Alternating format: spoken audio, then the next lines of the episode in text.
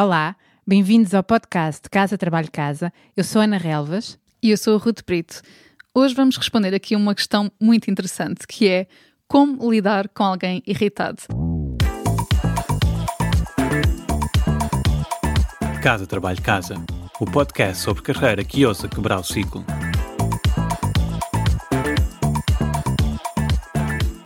Isto é uma curiosidade minha, mas sinceramente acho que quem vai usufruir deste episódio é outra pessoa que mora lá em casa.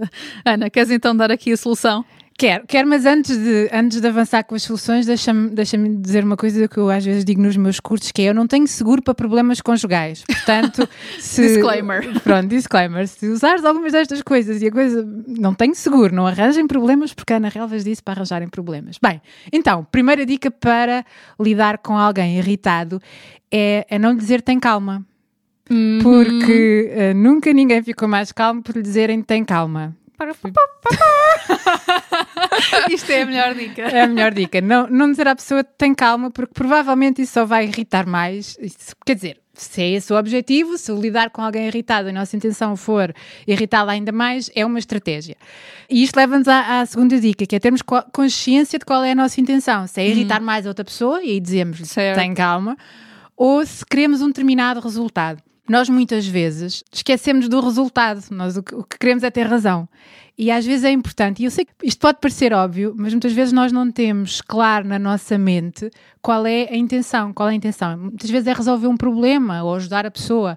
E estamos muito agarrados à nossa, à nossa vontade de ter razão. Por isso, pensar qual é a intenção e perceber que mostrar que o outro está errado não vai ajudar neste processo. Ninguém gosta de, de estar uhum. errado neste processo e conseguir pensar qual é a intenção, não dizer à pessoa para ter calma, há uma coisa que é muito importante, que é nós conseguimos gerir o nosso estado, o nosso estado emocional. Nós somos todos pessoas maravilhosas, mas também nos irritamos, perdemos a paciência e esses estados não nos ajudam a fazer outras coisas que ajudam o outro a ficar menos irritado. Por isso, pensar um bocadinho qual é o estado emocional que facilita esta, esta intenção, por exemplo, de resolver o problema. É estarmos mais calmos, mais focados, mais atentos ao que a outra pessoa está a dizer não sei.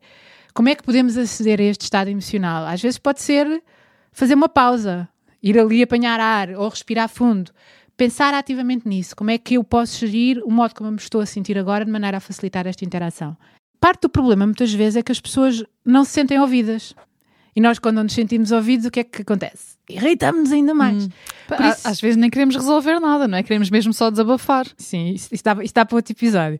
Mas, mas o, aqui a questão é que o outro não se sente ouvido por várias coisas, porque às vezes nós não o estamos realmente a ouvir. Nós estamos à espera que a outra pessoa acabe de dizer o que está a dizer para nós entrarmos com, a nossa, com o nosso argumento, com aquilo que, que queremos dizer. Por isso, o primeiro passo é ouvirmos o outro e depois é mostrarmos que ouvimos, porque muitas vezes nós ouvimos, mas a pessoa do outro lado não se, não se sente ouvida e há várias coisas que nós podemos fazer aqui. Uma delas é manter o contacto ocular. Andamos hum. a falar com a pessoa, manter o contacto ocular e, e não é rolar os olhos, principalmente numa discussão ou bufar, é? é? é? manter o contacto ocular e mostrar uma postura física, uma linguagem corporal mais, mais aberta.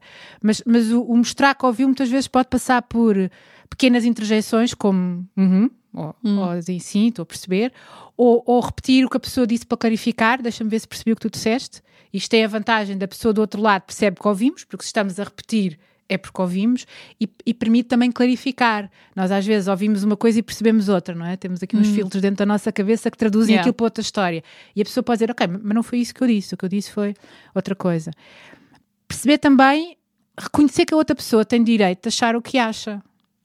Esta para mim às vezes é, é mesmo desafiante, porque será que se nós estivéssemos naquela situação, se tivéssemos a história de vida daquela pessoa, não teríamos exatamente a mesma resposta? Okay. Nós muitas vezes olhamos para as situações do nosso, do nosso mapa, da nossa perspectiva, mas se calhar se, estivéssemos naquela posição fazíamos a mesma coisa. E dizer que, olha, eu percebo que sintas assim. A pessoa tem direito de sentir assim. Não quer dizer que nós concordemos ou que achamos que a pessoa tem razão, mas percebemos que ela, dentro da sua vida, do seu histórico, daquilo que aconteceu, se sinta assim. Se calhar, se estivéssemos na posição dela, também sentíamos o mesmo.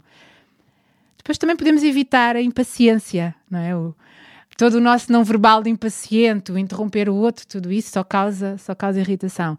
E depois há outra que também tem que ver com esta questão do ouvir, que é usar uma expressão, e nós vamos falar mais vezes sobre esta expressão porque é um clássico e quem trabalha programação neurolinguística e outras, outras áreas falamos sempre muito nisto, que é o sim mas, Que é outra pessoa, fala, fala, fala, nós estamos ali curiosos, ouvimos e depois dizemos sim, mas. e o mas tem a capacidade de apagar tudo aquilo que a pessoa disse, é pôr em causa, sim, eu ouvi-te, mas tu não tens razão. E este, este é super desafiante, este é mesmo desafiante. Como é que tu substituís o mas? Podes dizer sim, sim e eu Ok. estou a ver, não sei. Mas, mas eh, isto é muito difícil e quando se consegue é, é brutal, porque é uma maneira de mostrar que ouvimos a pessoa e reconhecemos o- o, o direito da pessoa a dizer, dizer o que está a dizer.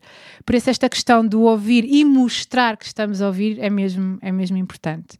Depois, associado um bocadinho àquilo que eu falei há bocado, a intenção, perceber qual é a necessidade da outra pessoa. O que é que a pessoa precisa, não é? De ser valorizada, ouvida, entendida, apoiada. Como estavas há bocado a dizer, às vezes as pessoas não querem, não querem resolver o problema, o que querem é ser ouvidas. E, e, e no casal, muitas vezes, é isso, é isso que, é, que é preciso. E nós podemos fazer perguntas para perceber o que é que a outra pessoa precisa. Uhum. Com algum carinho, dizer, ah, o que é que tu precisas de uma maneira. Não, mas, mas- mas podemos tentar perceber o que, é, que- o que é que aquela pessoa precisa naquele momento ou perguntar diretamente como é que eu te posso ajudar, quando a irritação não é contra nós. O objetivo de todas estas dicas, e são aqui coisas muito práticas, é reduzir, no fundo, a defesa do outro lado.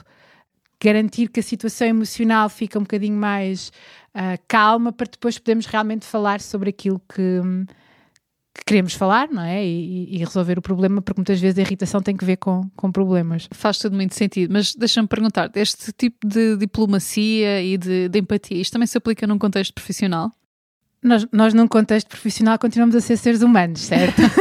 Por isso, deixo, deixo a proposta de experimentar, de experimentar estas, estas dicas, porque nós somos sempre pessoas, profissional ou pessoal, somos, somos sempre pessoas. Ok. Tu estavas a falar da. De- lá em casa, não é? Eu tenho, eu tenho, eu tenho uma dica extra, que muitas vezes esta, esta questão da gestão do estado emocional é essencial neste processo todo. Às vezes o que nós precisamos é quebrar o estado. É? O, o estado emocional. E num casal isso pode ser relativamente fácil de fazer, que é, to- todos nós como casais temos a careta, a expressão, a coisa que faz rir o Ok, outro. já sei o que estás a falar. Muitas vezes podemos puxar por isso, em último recurso, não usar em excesso porque depois traga, mas, mas podemos puxar por isso para a outra pessoa quebrar o estado de irritação e lembrar-se que gosta de nós. e Tipo, fazer conseguir- uma piada. Sim, pux- puxar por qualquer coisa que sabemos, todos, todos os casais têm, não é? Aquelas pequenas coisas que podem levar o outro a rir-se, a desmontar, não sei. Por isso, vão à vossa- às vossas memórias e Tem que descubram encontrar uma estratégia. cujo objetivo é quebrar o estado do outro, não é? Quebrar o estado de irritação e fazê-lo aceder ao riso, à descontração, ao, ao que for.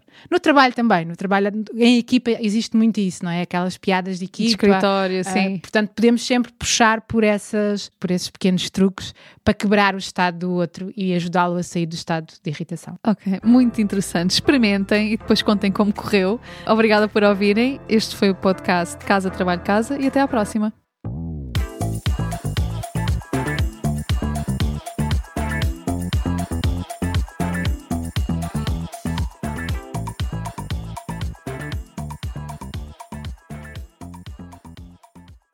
Sabias que já podes apoiar o nosso trabalho? Se és um ouvinte fiel do nosso podcast, convidamos-te a subscrever o Casa Trabalho Casa Premium. Por menos de 5 euros por mês, estás a ajudar-nos a cobrir os custos de produção e a garantir que continuamos a trazer-te conteúdos semana após semana. E para agradecer o teu apoio, preparamos três vantagens exclusivas. Primeiro, ouve o podcast em primeira mão. Já não precisas de esperar por quarta-feira. Para começar a semana motivado, passas a receber os episódios ao domingo à noite. Segundo, o kit Mãos Livres. E o que é isto? Podes ouvir o podcast enquanto fazes outra coisa sem perder nada. Nós enviamos-te a transcrição do episódio e assim não precisas tirar notas. Terceiro, passa à ação. Uma vez por mês, oferecemos um recurso adicional que ajuda a colocar em prática algo que partilhamos no podcast. Pode ser uma folha de exercícios, um áudio de mindfulness com um propósito específico, um template de currículo, etc, etc. Muita coisa.